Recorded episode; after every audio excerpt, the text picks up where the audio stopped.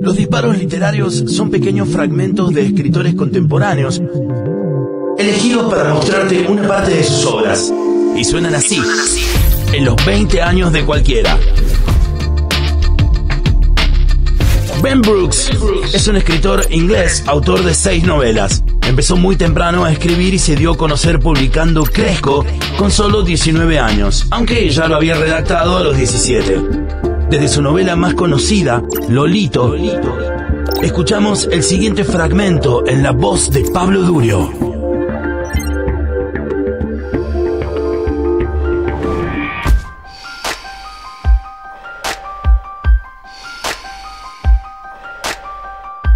Alice y yo estábamos bebiendo sidre Strongbow en un eh, saliente de cemento en la playa de Brighton. Junio. El sol estaba solo, cerca. Nos caían motas de sal y mar en la cabeza y el flequillo nos volaba a un lado y fumábamos. Era lunes. Teníamos clase, pero el hermano de Alice había llamado al instituto. Dijo que nos había sentado mal la cena que había preparado su madre. Trece años. Su madre no se estaba muriendo. Nos tomamos el día libre porque Alice había ido a hacerse el segundo aborto el día anterior. Lo llamábamos Malcolm, por la serie Malcolm. Al primero lo llamamos Albus. Alice se apoyó en mi pecho. El pelo le olía a velas recién apagadas. Tenía los ojos de un oso panda. Aunque se la veía sexy cuando estaba alterada emocionalmente, hubiera preferido que no lo estuviera. Observé a un perro que seguía a un pájaro. Observé a un hombre que perseguía a un perro. Observé el mar seguir hasta el infinito y un barco que pasaba a lo lejos, por el borde, y las olas, con su siseo. Me ardía la cabeza por culpa de la sidra. Me quedé callado por dentro. Una versión diminuta de mí subió al escenario arrastrando los pies, rascándose las manos y parpadeando demasiado, con una sonrisa que decía, esto no es una sonrisa de verdad.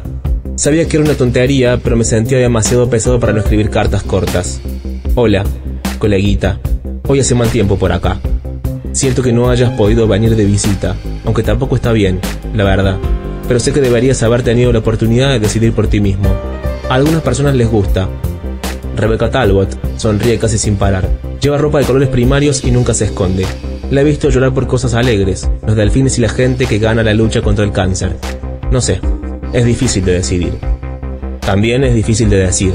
A veces las cosas van bien, a veces puedes quedarte en la cama todo el día, a veces el café sabe bien, a veces puedes sentarte en la ducha y simular que estás en medio de un monzón. A veces, el sexo dura más que un anuncio de la tele. A veces, después de cenar, el cielo se tiñe de colores extraños y parece un acuario lleno de nemos. A veces, la gente que tienes cerca no hace que te den ganas de comerte tus propias manos. A veces te duermes enseguida, a veces está Alice. A veces no te alcanza el dinero, pero el hombre de la tienda te deja llevarte el tabaco de todas formas. A veces hace calor y estás borracho y eres alto. Sin embargo, casi siempre tienes miedo. La gente te pega y te roba y se muere a tu alrededor. Me pregunto si habrías tenido miedo como yo o si habrías sido gritón como Alice. Me pregunto si de mayor habrías sido algo bueno, bombero o carpintero, por ejemplo. ¿Existen todavía los carpinteros? Probablemente no.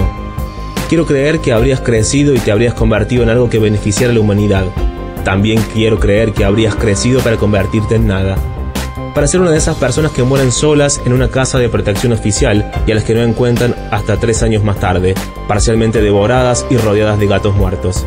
Y pienso eso, estoy menos triste y no me siento tan mal porque no haya llegado a nacer. No sé, lo siento, no habría sido eso. Habría sido por lo menos profesor o dentista esto empieza a parecer demasiado gay. Normalmente no hablo como Jody Picult. Otra vez, lo siento. Y si ves a Albus, dile hola.